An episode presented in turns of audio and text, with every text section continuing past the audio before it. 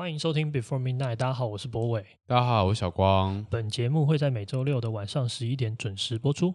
你还记得你上次放 CD 什么时候吗？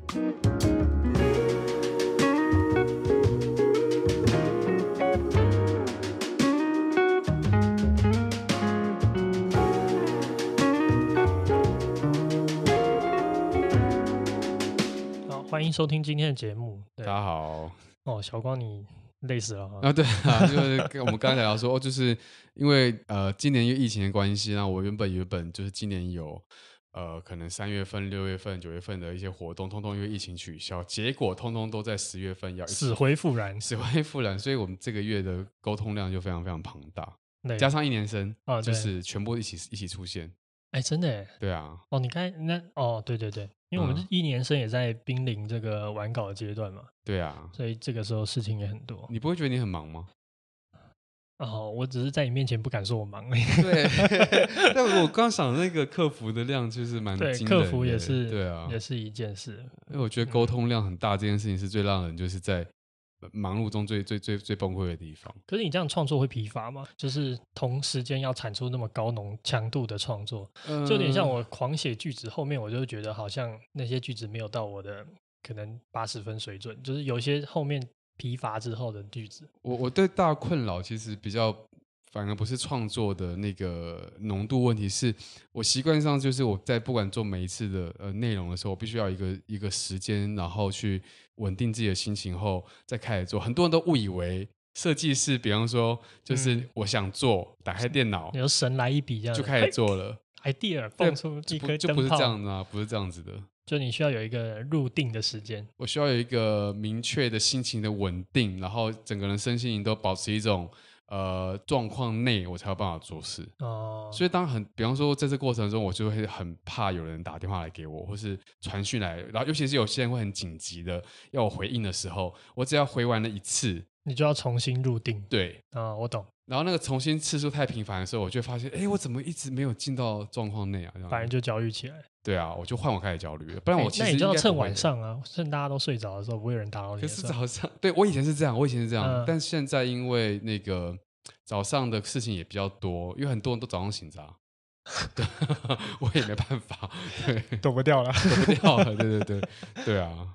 所以，我刚刚有跟你在前面的时候先聊到说，就是啊、呃，我以前在个人创作的时候，呃，我很容易控制我自己的产出的状况，是因为我可以知道说，我几点到几点我不要人家打扰，我几点到几点要呃怎么样做事，回应信件还是什么的。但现在因为要管公司跟内外很多事的时候，就很难很难决定什么时间点是不会被打扰的。对，嗯、对啊，难怪很多那种。歌手或什么，最后这创作歌手都有那种闭关期，嗯、或者去一个什么旅店写书，然后是之前我听说那个什么，他们那个做剧本也是跑到一个饭店，然后全部关在里面一起一起想剧本。其实那样子还蛮梦幻的，其实就是不想被打扰，对啊，对啊，对啊，想想那样还蛮梦幻的，嗯。那你会觉得生活很累吗？就是没有没有好好生活的感觉？嗯，因为一直被中断，然后又要重新，然后。循环反复，会，但是我就换个心态想说，就先体验看看这样的状况喽。不不不然的话怎么办？我们中嘎两个来不及了，钱都已经、啊、来不及了，那个投投几款都进来了。对啊，得做得做，嗯，对啊。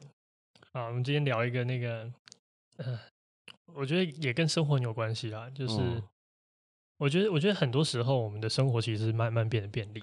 就是从小到大的过程，你不觉得我们都在经历一种生活变得更方便或者是更快速的过程？对。但事实上，我们都会回头去，呃，这这个词是，比如说缅怀，或者是甚至把它找出来玩。嗯。比如说，呃，有些人很喜欢玩那个底片机。哦。对对对。底片机，对，像 Lomo 或者是。你有你有喜欢玩底片机吗？我以前有玩过 Lomo 玩一阵子。对，那那个底片机，某定程度上就是一种。延迟的呈现嘛，嗯嗯，像数位相机，你拍完你就知道你拍的怎么样，对，然后你可以决定要或不要，你把它删掉，反正容量这么多，你也不差这一张。嗯嗯，可是底片机就是啊，只有这么多相片，然后你每一次拍的当下，你以为你拍到什么，可是事实上你最后拍到什么还还还不一定嘛，还说不定嘛。比、哦、如说你用了特别的底片，或是你的药水洗的方式不一样，嗯，那都会呈现不同的效果。啊，其实还不止这样，我有一个经验就是。啊、呃，因为我们常常在拍艺人嘛，然后呢，因为现在就数位的啊，所以现在数位拍完都可以直接在荧幕上看到拍的结果。对，然后还可以修。对，嗯、呃，对，还可以修。但现在就兴起一种，就是有些摄影师他们是呃拍底片，他们不给摄影那个歌手去看到他们现场拍的结果。哦。然后我后来发现，有些拍出来效果反而更好，因为歌手现场不会看到自己的状态，嗯，他不会心情被影响。哦，他就可以很单纯的表演他在镜头前的样子，而拍摄人专心去找到他的姿态。哦，我懂，就是反而太及时的回应会打乱大家的心情。对对，我觉得这很有趣啊，就是好多好多事情都是这样，嗯，对不对？你有没有什么特别有感觉的？特别有感觉的哦，我觉得呃，我因为我真的是在音乐产业里面这么久，然后最喜欢就是听音乐嘛，那。我从小到大，我经历了好几个那个，就是载体的改变，载具的改变。OK，对，从那个我小时候还是录音带啊，然后那个还有就是黑黑，等下先确定黑胶是我们爸妈的时候，对吧？呃，我爸妈的时候也是，是黑胶吗？是黑胶，是黑胶。OK OK，对啊，录音带应该是一九八年代左右吧？啊。然后就我们出生的那个年代，我们出生的时候就有了。我也是啊，你还有录音带对不对？对啊，我也是有，我有录音带。嗯，所以这是那个 Hebe 的那个里面，我觉得那个导演用那个录音带就很棒。嗯，就是我觉得他是，呃，怎么讲，就不落俗套的去一个找一个对找一个方式去呈现。嗯，对，他用那个笔插进去转嘛。对啊，嗯。然后你看，听这些就是呃。载载具的那载体的载具的，它都有一些使用的规则嘛。对。比方说，你像黑胶，它就是有两面啊，CD 也是，呃，唱片呃，录音带也是。对。然后唱片就只能够一次播，就是一一张完整的内容，跟现在我们在听 串流是完全不一样的感觉了。对，就是就是好像以前的东西是很搞刚的，就是很麻烦的。嗯。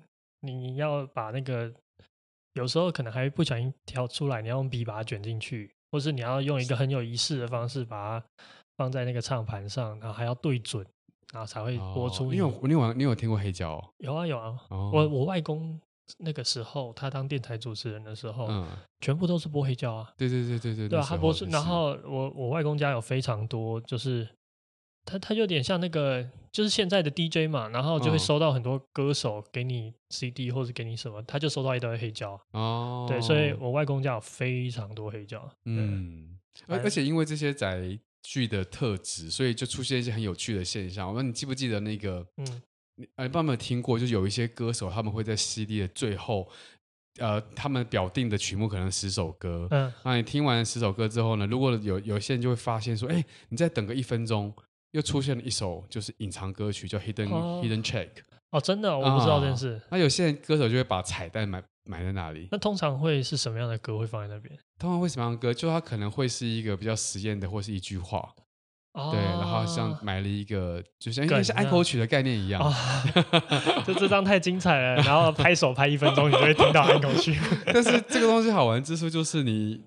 就是你要去呃，会有人发现，然后大家就开始广传嘛。呃，有点像埋一个小梗，然后让大家可以揭露这样子。对，然后这个东西就变成是在玩那个 CD 的特质啊。哦，懂懂懂。对，然后后来就是像在录音带的时候也会啊，因为录音带会有两个面。对，A 面 B 面。A 面的话就会五首歌，B 面五首歌，通常五六首啊，因为它长度限制。对。所以那时候就会开始出现一些就是呃呃很有趣的现象啊，比方说你知道那个。录音带的那个 A 面的第一首，在以前都是主打歌。嗯，因为它是第一第一首被听到的。对，嗯、那你 B 面的第一首，照理说它也是那一个系列，就是它后面的那一面的主打歌。可是那主打歌它就不会是，就是广播在推送啊，或是唱片公司在宣传的主打歌啊。对，就是真正的会宣传的，就是 A 面的那几首歌。没错。然后 B 面的第一首歌就是一个。没有上榜的主打歌，是这种感觉。所以那时候很多人就很流行，就是用那个这句话来给发好人卡。以前我们现在叫好人卡，对不对？呃、以前叫做不好意思，你是我的 B 面第一首。哇，好屌、啊！这句话知道，通常都有三四十岁以上。哎、欸，好好有趣啊！对啊，就是你很棒，但是你没有你没有上榜。而且以前不都会流行，就是因为有录音带嘛，大家就会自己去录，因为。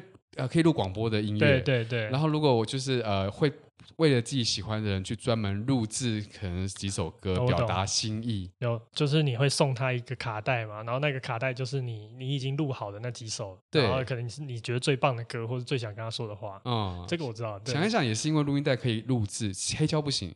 哎，对，因为可以录制，了所以才出现这样的行为啊，也是，也是，嗯、对对对，好有趣啊！啊可我你这样讲，我想到一个比较偏吃的，就是，譬如说现在还是很多人会是用那个茶几，然后好好泡热水，就泡茶啊，爸爸都会做这种事。对对，嗯、但是可能我们现在生活中，你去 Seven 或者是去一个好的手摇店，你都可以买到一瓶可能。你觉得蛮好喝，对对，或者是你觉得还不错的茶，嗯，就你买贵一点也可以啊，就是买那种日本进口的那种，也是也会是一也会是一个好茶，嗯，但当然不会到就是他们玩家在玩的那种等级，可是我们就已经没有那个泡茶的生活习惯了，嗯，我们的茶的体验文化变成是一种比较比较轻易、比较方便的，对，咖啡也是啊，就是。我们有那么多罐装咖啡，或者是你去小七，他按一下，然后最后对，然后你就可以喝了。然后也很多人在喝这个啊。你爸会跟你喝茶吗？我爸没有。哦，你爸会吗？我爸我每次我中秋节或节日回去，第一件事就是先来泡茶，哦，然后开始聊事情这样。哦，我我懂了。我有一个就是交大的学长，就是年纪比我们大很多的学长，那他也是每次跟我们见面就是泡茶。嗯，对。所以他那个在泡茶的过程，他好像就会创造一种。某一种什么情境？对，对我觉得好像就会把东西变慢。对对，对，变慢就是这种感觉。嗯、对对对，可是这很很神奇，就是你也得等。对，你也不好意思不好意思说什么一次才这样 一小杯，毕竟人家是长辈嘛。也不不好意思说，我等那么久，你给我倒这个小杯。很多明明就有大茶，我可以泡，为什么非要用这么小的杯子泡？对，可是我觉得还有一个很有趣的点，就是、嗯、就是他们会期待你喝出来。差别没有，我爸很爱问这个，对，很爱问这个。他说：“你看，这泡跟坊间的茶是不是差非常多？通常是第一泡，你喝喝看，是不是怎样怎样怎样怎样？然后第二泡，你看是不是又是怎样怎样怎样？我说哇，没有，没有感觉，你没有感觉，对不对？嗯，我觉得这很好笑，对啊。可是我觉得这种事情就是这样，就是我们好像在一个越来越便利的时代里面，然后事实上我们还是会怀念过去那种。”嗯，很有仪式性的一些行为，不管是比如说放黑胶来听，哦，或是你去自己录那个录音带，嗯，我觉得多多少少都是，就是一个呃类比的世界到一个数位的世界有一个转转、哦、点，数位更及时，数位都是及时性。对对对，嗯、就是譬如说像像我们以前拿地图出去玩，嗯。像我妈以前带我们出去玩，她就必须要去买一个地图，纸本的地图。对。然后接下来你要做一件事情，就找到你在哪。没错。这件事情就很不简单了。嗯。可是现在我们都怎么做？我们就是打开 Google，然后它就直接啾，然后我们就知道我们在哪。对啊。然后接下来我们就是连那个路线。对。所以我们完全没有那个找到我们在哪这件事情，就是。你你的 locate 在哪里？这件事情是我们现在的人完全不做的。时候，你当年去留学的时候，你有那时候有那个吗？哦，有啊，就是那个我我那个时候都有 iPad，对，没有啦，就是那个时候我还是下载离线的地图，然后它只要有 GPS，它就会帮你弄好。对啊，就是我我没有没有没有在没有在经历那种时代，对啊。因为我第一次去欧洲的时候，我就是因为我已经就是有这些东西了，所以我爸爸那个时候他都跟我说去那边有多难。我我我感受不到，你觉得超简单？我觉得偏简单，就没有那么难。嗯、对，嗯，所以我觉得很好玩。就是你看，像那个黑胶也是啊，就是黑胶有个很大的特色，就是你没办法选到哪一首歌。譬如说你喜欢第三首，对，那你怎么知道那个指针要放在哪里才是第三首开始？你不可能啊，错过一点点。对，或者是你已经快，它已经开始了，对，嗯、就是都有这种情况。可是现在是我们只要点第三首，那它就从第三首第零秒开始播，嗯，就不会有任何失误，精准。对啊，你可以叫放上去，还会先出现一个小杂音，咔咔咔咔咔，再开始播。对对对对对，所以我觉得这就是类比跟数位给我最大的一种感受，就是类比有一种寻找，或是有一种不确定性存在，可是数位都会给你一种大，就是这里。那你喜欢那样子类比带来的情境吗？我觉得他有时候是一种迷人的状态，嗯，但是他有时候也可能会是很抓狂。比如说你真的迷路了，哦，或者是我的方向感极差，嗯、对，那对你来说，摊开一张地图这件事情就是一个很，嗯，很困惑的事情，嗯，但是有时候你也会，譬如说你在找到那首歌，或者是你去用一个方式呃泡完一一壶茶，嗯，或是泡手冲手冲咖啡的时候，我觉得它某一定程度也是一种享受，对啊。哎，你这样讲到也，除了就是开始的差异之外，还有包含就是你看以前黑胶跟 CD 会坏。嗯，对，所以坏的时候，你就会会开始出现有些就某一首歌可能会跳音，对，或者是卡音，对对对，重复播，或是你录音带过不去，对对。可是数位时代里面，就是一切都是完美的，就很 smooth，smooth，永远都不会出现任何的误差。但是它的那个那个叫什么音质其实是比较好的，就数类比的时代是比较好的，觉得跟真实很真实，很接近真实，对对对对。所以它的完美，但是事实上你把它放大看是有瑕疵的。就是数位的完美，事实上是有瑕疵的。啊，它就是这种拟像的感觉，它是但是类比的不完美却非常真实。嗯，有这种感觉了。嗯，没有正在思考。我懂。如果有一天就是有一个电脑，它就直接可以就是输入你要的歌的话，就一个真实的机器人演奏的交响乐团就出现了。那它到底算类比 还算数位？用用数位演奏的类比。我知道哎、欸，可是如果 它都不会弹错音的话，对，或是我没有感受到它很努力的把音弹对的话，嗯，那这件事情好像又失去一点什么。嗯，就是这些这些小提琴家或者是钢琴家，经过几万个小时的训练，让他每一个肌肉记忆都如此鲜明，然后他弹对一首交响曲给你听。嗯，跟你知道，他就只是零跟一，然后他不永远不可能弹错，他会在最精准的时间换下一个音符。所以这些仪式，它包含一种很人为的、很人性的状况中。哦，对，也许是，嗯、就他会错这件事情。对啊，你还有没有其他的就是一些体验是关于啊？你说，对仪式相关的，我自己有一个啦，就是、嗯、因为我很我小时候很喜欢去美术馆，然后呃，我不知道美术馆算不算，就是对我来说，进到一个美术馆的时候，很像在一个就。或许庙感觉是差不多，就是你好像进到一个很神圣的状态，嗯、你要一间一间的去看那些天马行空的，或是人生议题的，或是很很很超越这个现实生活状况的内容。哦，嗯，所以你觉得你是觉得美术馆带来这种状态、神圣性，或者是一种艺术感，嗯、还是还是有一种仪式带来这种艺术感，还是？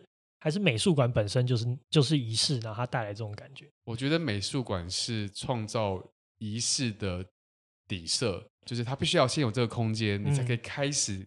创造仪式，但美术馆很多仪式啊，比方说一进去后要先买票啊，包包不能放水啊，不能吃口香糖啊，对不对？走路要小声啊，大家彼此要有那个要安静啊，然后看画的时候你要就是要要安静的站在那边，什么、嗯、他们的导演都会这样讲，你要感受它。对对对，我觉得这都是很仪式性的行为、啊，对我来说，嗯，有。应该说如果不这样子的话，好像没有办法。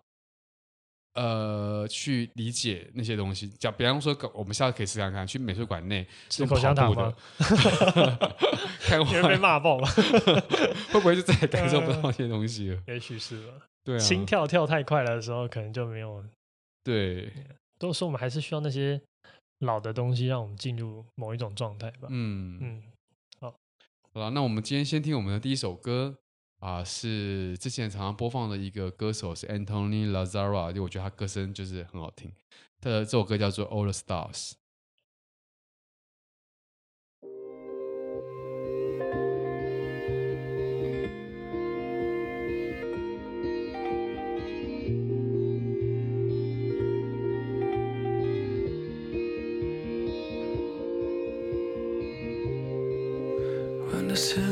This winter nights, you're shining in drops of ice,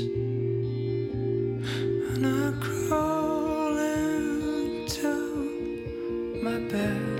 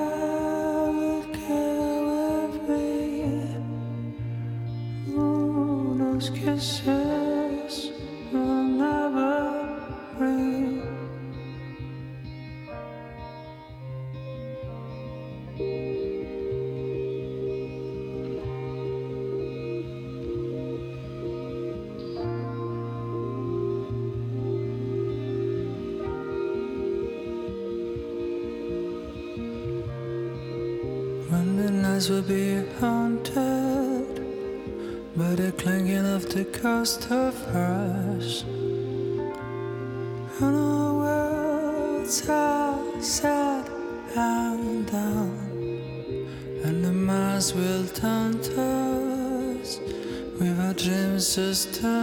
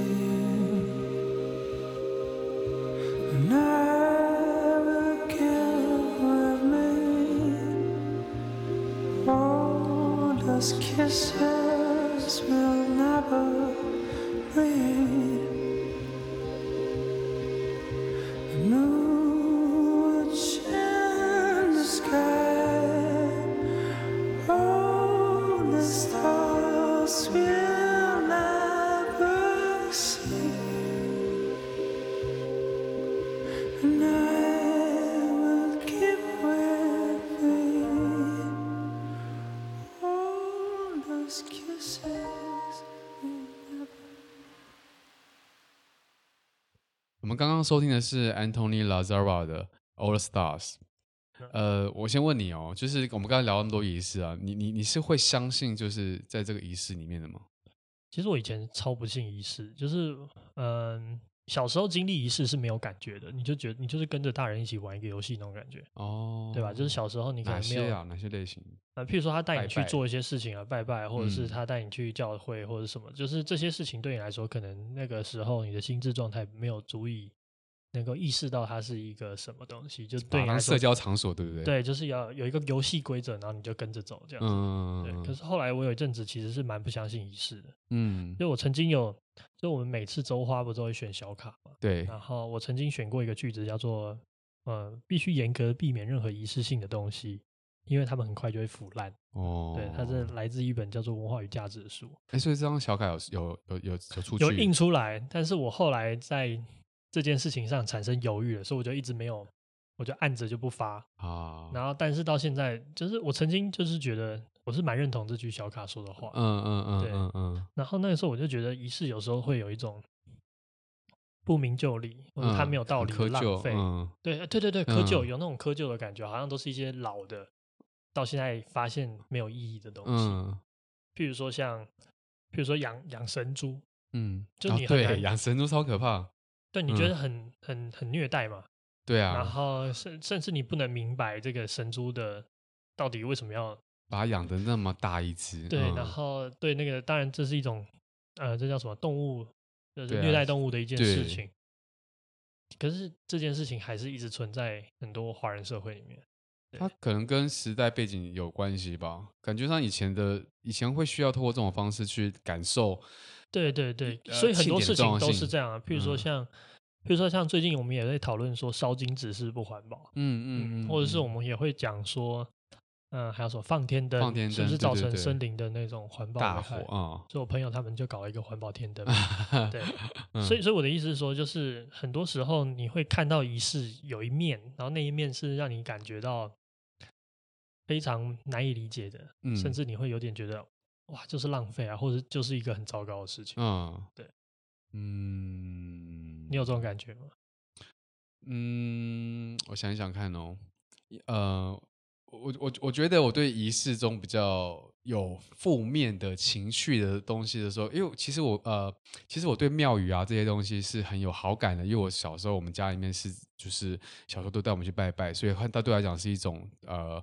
家的感觉，就是他有让你有亲切感。对，但是我对仪式中第一次感到很强大的负面感觉，应该是在我高中的时候，就是我高中康复社，OK 啊，然后康复社我不知道，就是其他康复社人是不是这样，就是我们有个传承仪式，嗯，然后那个传承仪式就是你要在呃高一要升高二的时候，就是你要变成学长姐的那一那一那一个某一个晚上，对，我们的全部的学长们就会创造一个。你说，到高二升高三的学长就会创造一个，对，会创造一个，嗯、呃，一个礼拜的时间吧，他们会给你很多难题，不断的就是挑战你，然后。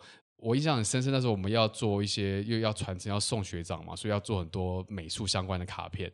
然后，哦，我跟你讲，我做的超精致，这不得不说，我自己觉得做的非常非常的华丽的。天赋在小时候就爆发，这样子，就做很多很华丽、很精，真的是用心做的卡片啊。然后我的一个学长就当就是在那有一个就是我们的集体会议上，当着我们全部面说，你们做这些什么烂东西啊，丑死了，什么都没有心，没有干嘛的，当着我们面把那个卡片。撕烂，干，太过分了吧？然后就弄到一个情绪非常非常紧绷，就全部人都快要就是崩溃了，就是感觉到就是很不自在的时候，他就突然间把我们拉出去，拉到一个走廊，就就是教教室外走廊上，然后就开始点蜡烛，什么？点蜡烛，然后开始就学长就坐在前面说，呃，什么希望学弟们啦可以理解，就是就是要学长要带领你们到一个什么更新的地方，所以这是一个传承的仪式要。呱啦屁的讲一堆，他有解释为什么要骂你？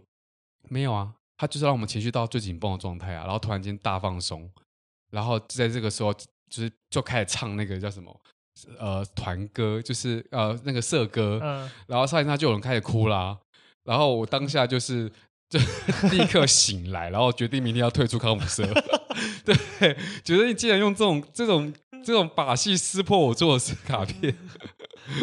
天哪！所以，所以他那个，那你回头看这件事情，为什么要这样做？我觉得他想用透过这样的方法凝聚一种向心力，让参与这种人很像那种兄啊，像兄弟会的感觉。就是兄弟会不是都会做一些比较夸张的行为的入会仪式？入会仪式就是那种什么哈佛会什么在冷天里面，然后要躲在一个什么地方呢？对，什么的有点忘了。嗯，或是我觉得比较夸张，都是有些是会打打，就是叫他们做一些惩罚游戏啦。哦，透过这个方法，让你觉得你是这一个团体的一份子，好像可以理解。就是他，哦，就是嗯、呃，怎么讲？从心理学的角度是可以理解的。嗯、就是他让人这个受激的时候，然后他会产生一种共患难或者是什么？就是你，你有付出成本，情绪勒索啊。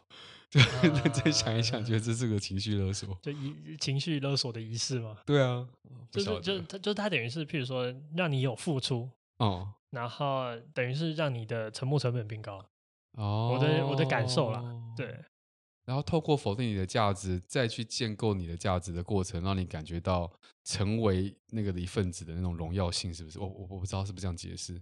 我觉得可能是吧，对啊，嗯、只是这可能处理的手法太，太粗糙，太粗糙，太廉价了，对，对啊，让人很难很难，对，对。可我觉得这件事情也是也是那种，也是一部分啊，就是他他的目的其实是这个这个仪式的目的是什么？他是希望建构一个团结的康复社，嗯嗯嗯，对吗？他是希望大家可以经过这个仪式之后，就变成更麻吉，或是更对兄弟这样子，对。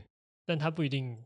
做的很好，就是那个仪式还是会，嗯、可是还是有人哭了嘛？对啊，对，就还是有人，就是是、嗯、是是因为这样子，然后就成为了忠实的康复社社员啊。嗯、这我就不予置评。对，可是我觉得好像好像确实有这种感觉，就是好像仪式的存在本身，它还有一种嗯目的性，那、嗯、它可能是凝聚，或者它可能是，比如说像刚才前面讲的这个。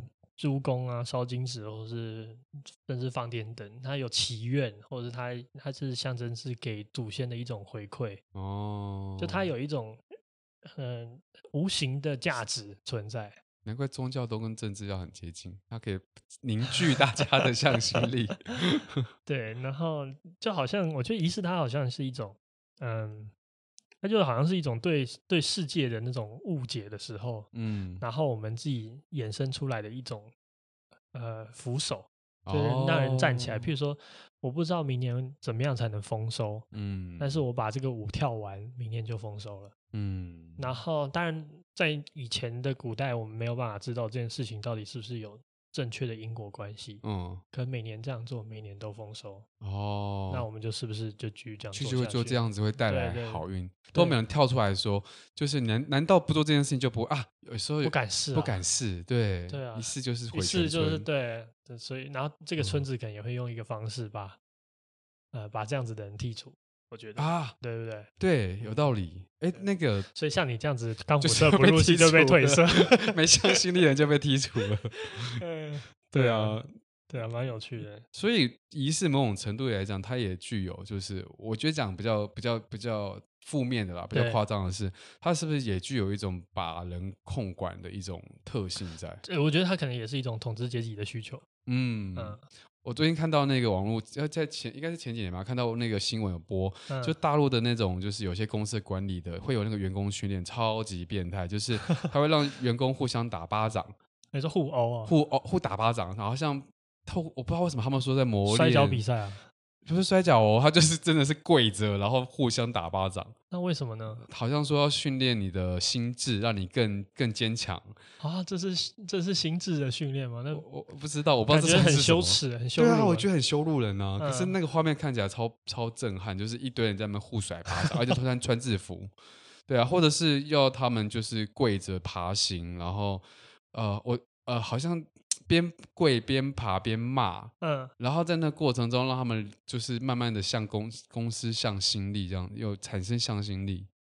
哦，我大概懂你，懂、嗯、懂你在说什么，就是透过这种行为。嗯、可我觉得，我觉得还是驯化一个人，对啊，对啊，还可能就是驯化，嗯嗯，对啊。所以仪式它好像如果没有善念的话，它会变成一个蛮恐怖的事哦。我们没有意识，应该我们没有去意识到这件事的话了。对，有有确实有这个可能性。嗯，可是这件事情也很好玩，就是有些可能人因为这样子产生一个比较积极的人生观。哦哦，对啊，当然，我觉得整体而言，我还是不太能支持这种、嗯、这种训练的方式，或者是互赏巴掌，或什么。嗯。可是我在想的事情，好像是，呃，有些人就是必须要从破碎中站起来。嗯啊，这这真的我，所以它可能也是一个，就你我讲的，不管如何，仪式是帮助你到另外一个阶段的一个过程的工具。对，它好像一种重塑的一个东西吧。嗯，打碎再重塑。嗯嗯嗯嗯嗯嗯嗯，好，好像可以理解。因为比方说，像我觉得我的人生阶段中，我我某某一个状态到另外状况是经历了社会好多的体验，但这些仪式上，我刚刚讲一些，好像是加速。你啊，加速这个体验的过程。对他，你你不用真的去碰到这些事情，有可能，嗯，对。可是我觉得还是有一些点，就是这是一种嘛，就是这种仪式就是属于，可能现在看起来有点羞辱人，或是有点糟的。但是还有一种，就是它其实是一种对自然的错误解释，或者是一种，就譬如说他是丰丰年的时候，他想要跳的这个舞，嗯、那当然他最后变成一种文化行为。对，那就另外一种事，就是另外一个价值，就是它当然存在也是很很很好的一件事，嗯，但是它本身作为一种祈雨，或者是作为一种丰收的祈求这件事情，我们会随着科技的进步，或是对这世界的了解越来越清楚，哦，我会发现其实并没有这样的关系，哦，对吧？譬如说今天、明天会不会下雨，其实目前至少目前的科技是可以告诉我们，预测的，对，是可以告诉我们空气中的含水啊，或者是云层的状况啊。这我我觉得你很好解释一件事，因为其实不只是拜拜祭那个这些仪式，包含了我听到很多原住民的朋友都说，他们新生代对丰年祭这些东西的向心力真的不如以前了。哦、呃，我觉得他有点像被被那个祛魅了吧？嗯嗯，就是譬如说像杀猪公，就是可能也是真让猪公吃的越好，但明年会过得更好。对，但事实上这件事情也是。被科学祛魅，嗯，所以我们觉得，哎、欸，这件事情其实不是这样发生的。祛魅，你说的很好。对，然后等到这件事情被我们祛魅之后，这个仪式好像都瞬间就掉价。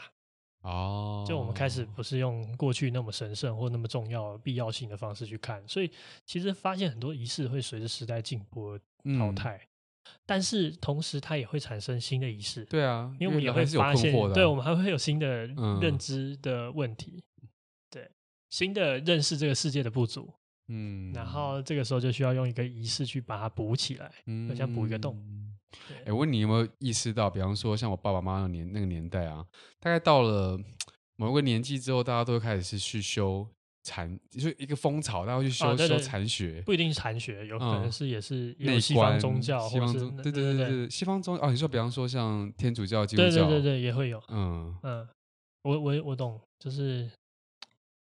你现在生活周围的朋友有这种状况？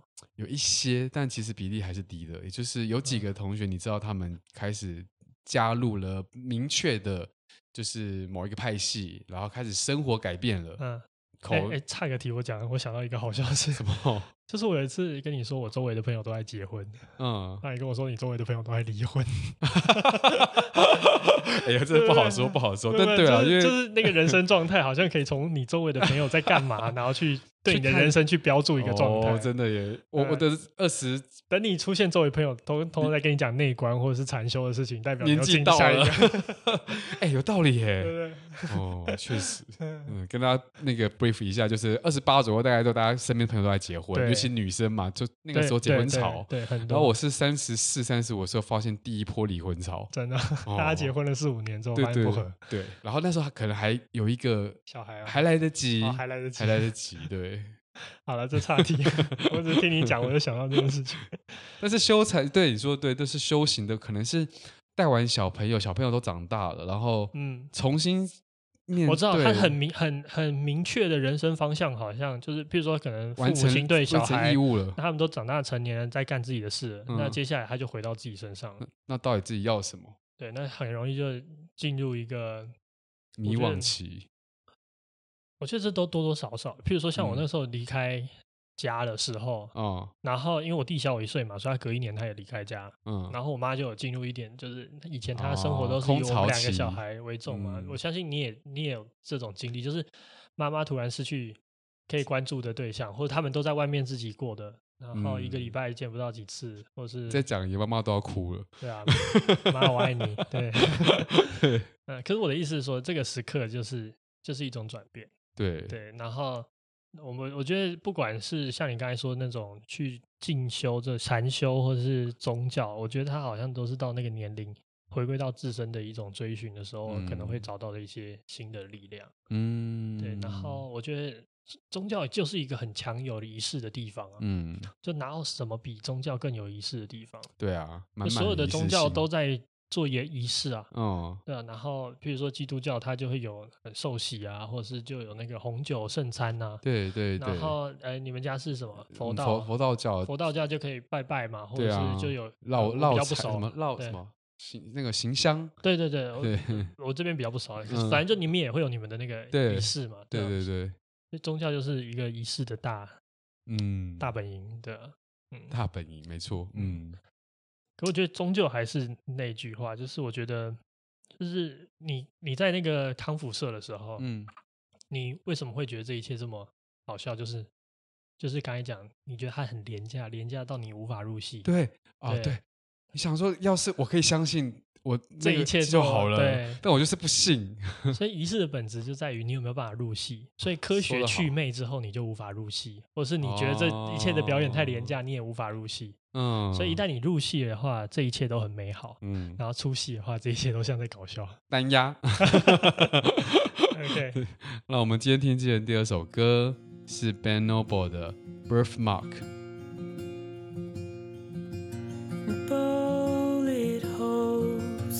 inside my body. There's number on my arms. The shattered state, the cooling fade of my lungs.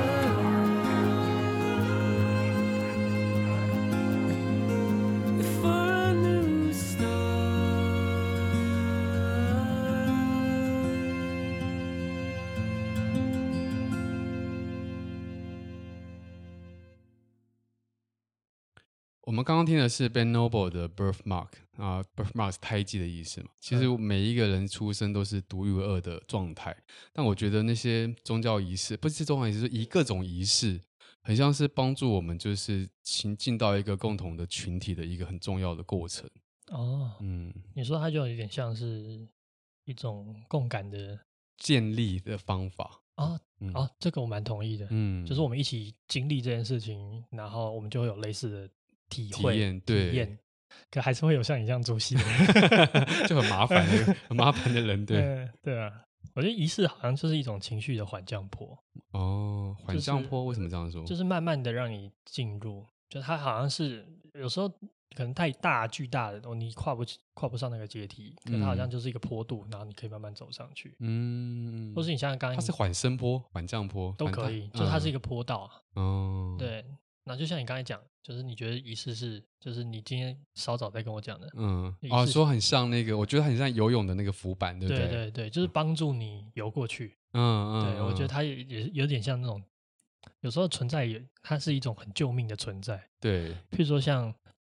很多人都会经历那个告别式，嗯，然后可能告别式的一切对你来说都很恍神，对，而且根本听不懂，很多人根本听不懂，对对对，或者是你人生第一次经历的时候，很多事情都是很粗的体验，对，但是那个过程中好像就给你一种力量，可以让你 go through 这个亲人或是挚友离开的悲伤，嗯，对啊，嗯，我觉得这这东西其实是是很厉害的，就是好像这世界上。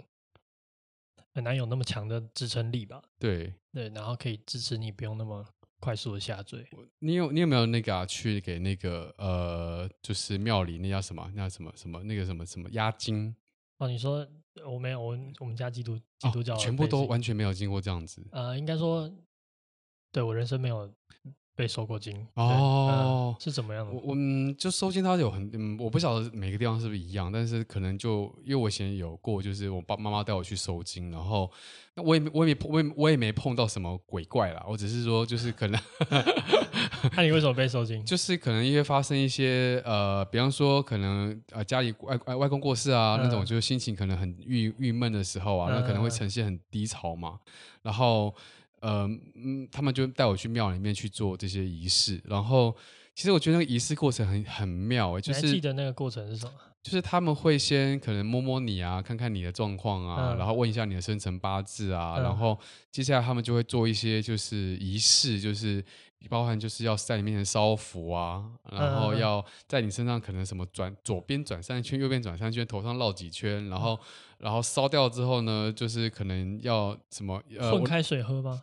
我，那个没有诶、欸，我但是它是放在一个香包里面，要我去那个过香炉，然后转几圈，然后带着在身上这样。然后很奇怪哦，就是经过那几个就是不明所以，都对我来说不明所以的。步骤之后，然后身上带了那个好像经历过那个仪式的那个符，呃，那个那个那个加持过加加持过的那个咒那个符符包之后，好像看到的时候心情就会比较稳定。嗯，所以我那个押金可能某种程度是在做心理治疗的一个过程。哦，嗯，他透过那个仪式让你相信他有那个力量，然后进而就有点安安慰效安慰剂效应，安慰剂的感觉，对对对对对。哦，这个我们可能会被宗教人士他。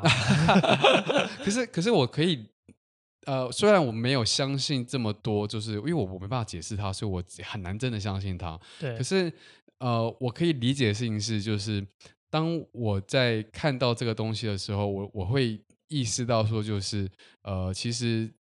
有一些流程可以，嗯、呃，陪我陪伴着我那种感觉，你会觉得自己没那么孤单啦。讲白就是这样子，你觉得自己的情绪是有人在 take care 的。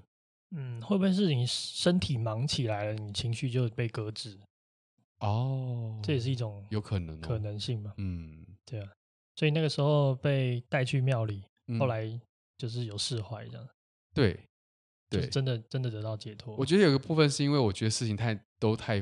超越我能够理解了，那因为超越我理解，然后我又被带去一个做了一个我也不理解的事情的时候，我会把那个难以理解的事情暂时依托在这这个，用一个也无法理解的力量 在解决你无法理解的事情，就是的问题。没错，没错，没错，是这种感觉的。所以我反正我都不能理解，但没关系，我先把它放在这里。就好像那个一物克一物哦，用无法理解的事情来解决无法理解的问题。所以它是一种寄托。我觉得，我觉得可能是啊。嗯、可是我觉得刚才讲的都比较深刻。可是其实我觉得生活里面也有很多仪式。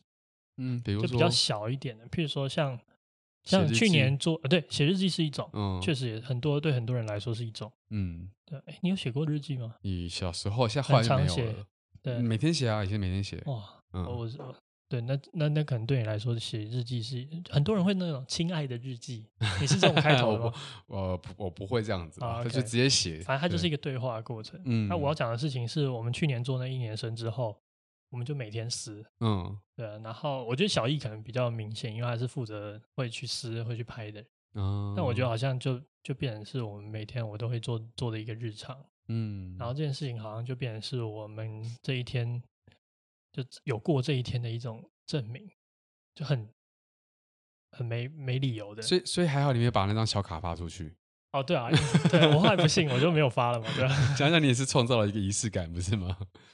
啊，可是我觉得生活中有仪式这件事情，好像就是一种，嗯，它给你一种稳定的感觉吧？对，稳定的感觉，这个很像我刚刚讲的，它带给我就是那种稳定的感觉。对啊，就好像这世界有太多很很困难的事情，或是有很多问题太令人困惑了。嗯，最后我们无法束手无策的时候，我们就用一个我们也无法理解的东西，嘣的打上去，然后好像就。达到一种平衡，嗯，嗯，我觉得蛮蛮可爱的，嗯嗯嗯嗯嗯，对啊。其实你今天在一开始问我说我我生活中有没有什么仪式性的时候，你问我说我在工作前会有什么方有什么方式进到工作状态嘛？然后我会跟你说，我我有我有点不确定我有没有仪式性，但是我在做每一件事情的当下，我必须要先把我这一个小时内的呃，这一天内所有做的事情一个一个写出来，然后。嗯啊、呃，我先判断完那东西有没有办法完成之后，我再一个一个把它做完它。嗯，然后我我我就说，这听起来好像不太像一次性，比较像是一种行为控管的方法。可是听你这么讲完，我发现好像是它好像就是一次性的一环呢。因为我自己去创造一个我自己的做事的方式，然后写完它的时候，我心情就安一半了。然后你就有信心可以把这件事情做完或做好。对，嗯，对。那可能对你来说，那个当下，那就是属于你的仪式吧。嗯，对啊。哎，我突然想到一个很有趣的想法，就是你不知道大家有没有写过那个，就是研究论文的那种，不是不一定研究论文，就是报告。写报告的时候，你会觉得就是会写写目录啊，你就好像知道这整件事应该怎么过。对啊，那目录写完就觉得自己写完了。对啊，你后来都你会觉得啊，后面的事情就只是把字填上去，都已经想完了，对，就发更久的时间。所以仪式是不是我们人生的目录啊？哦，你这个比喻蛮有趣的，哦，帮我们创造一个阶段的阶段的，先先填好，然后你之后再慢慢去体验吧。啊，我没有这样想过，但是好像好像可以，好像可以大概理解你的意思，就它好像是一个每一种精神状。状态转换的一个篇章的一个方法，嗯，然后可能你面对死亡会有一种过渡，然后你面对分离有一种过渡，嗯，然后每一种过渡好像它都成为你的人生的一个 chapter，对对对对对，然后它就好像是一个目录一样，嗯，哦，好像有，有意思，对，然后都但我觉得，我觉得某呃，我觉得我们应该也可以同意，就是就仪式有时候它就是一种未知。所以我就想到我之前记过的一句话，说世界是荒诞与虚无的，谎言是人的生存手段。嗯，就是我荒诞与虚无，就是那种呃未知或是不能明了的当下。嗯，然后仪式可能就是我们在面对这种未知与不能明了的时候最好的生存手段。他他讲的很很重，他说谎言。可是可是可是可是可是很多仪式说不定真的就是谎言啊。啊，就像就像我们现在祛魅了很多事情之后，我们觉得它是。不必要的，嗯，那它其实就是一种谎言了。然后你去做这，你明明知道是不必要，你还去做。像我刚刚讲的，我也不相信。可是做完之后，哎，我还是得到安心了。对，啊，我就入戏了嘛。对对对，你就入戏了，但是这你就被哄骗进去了，你就被自甘被骗，自欺欺人，对，自欺欺人。对啊，所以所以那下一个问题就变成是我们在如果我们在谎言或在仪式的的生存里面，那我们该不该醒来？哦，这好像骇客任务那个哦，对，就就是要不要吃那颗药丸的那个那个故事。蓝蓝药丸跟红药丸，希望大家知道骇客任务。哎，我现在很多就是小朋友不知道，都不知道骇客任务了。对啊，骇客任务就是你吃了这个红药丸，嗯，然后你就会觉醒，你就知道你是生存在一个虚拟的世界里面。嗯，然后蓝药丸你就会忘记这段记忆，然后回到那个世界里面。你觉得我们该吃还不该吃？嗯，我觉得其实，其实我觉得真实并不是最重要的。对我来说，哦，就是我最，我觉得我为什么后来不不放那个句话，就是不放那个仪式会腐烂那句话。嗯，因为我觉得真实并没有那么重要。就是我我讲一个，就比如说你在网络上谈恋爱。嗯，可是你那个时候，你还是感受到恋爱的氛围，然后你会小鹿乱撞，嗯、或者你还是拥有那一些真实的体验，嗯，或是那种情绪，你还是拥有的。嗯、那到底对方是不是一个真实的人？哇，这个好吊诡哦！或是你相信他是真实的？对，搞半天他是 AI，或者是他就是一个 说公我要去当兵哦，对对，就是那种梗很多啊。然后就是我的意思是说，真实这件事情到底是不是？最重要，嗯，我觉得有时候我们需要透过仪式才能好好活着，嗯嗯，所以对我来说啦，就我觉得真实没那么重要，好好活着比较重要。那那你这样讲起来的话，其实我们更应该拥抱仪式，不是吗？如果我们愿意相信它，就是不一定要相信，愿意入戏，愿意入啊，就是可以入，嗯，是这意思吗？嗯，我觉得我的想法很像是，因为我觉得我很容易出戏，就是。因为容易质疑嘛，所以有时候会觉得出戏的时候，其实也会蛮沮丧的，因为觉得我还蛮渴望再次入戏的。那你觉得你被落下了？对，嗯，会觉得入戏也是个蛮开心的事啊。可是入戏也得要你真的身心灵都愿意，你才有办法。就是入戏有一些门槛。对，同意，而且门槛好像越来越高。哦，越大越高。嗯，越大、啊、越越越大的时候，你会越容易识破一些东西。对啊。对，所以如果有一个可以让我妥善入戏的仪式，我可能还是蛮高兴的，就是哇，竟然有一个这样子想的这么完美而没有破绽的仪式，这样子。那你会，所以你还是期待有一个好的仪式，我期待好好入戏。我期待的，我期待。所以你觉得，如果这个好的仪式出现的时候，你是不想醒来的？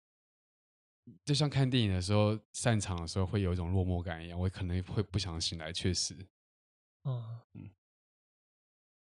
其实意识还是很重要，嗯，对啊，嗯，人类 真的就是，我一直觉得啊，就是就是那个人类的文明，嗯，其实就是建立在这种事情上面，嗯，就是我们相信的事情，或是我们会做的一些行为，其实有时候是来自于我们对这个世界的误解，哦，但这些。误解到最后，它变成是一种很独特的文化现象，或是一种属于这个群体的一种。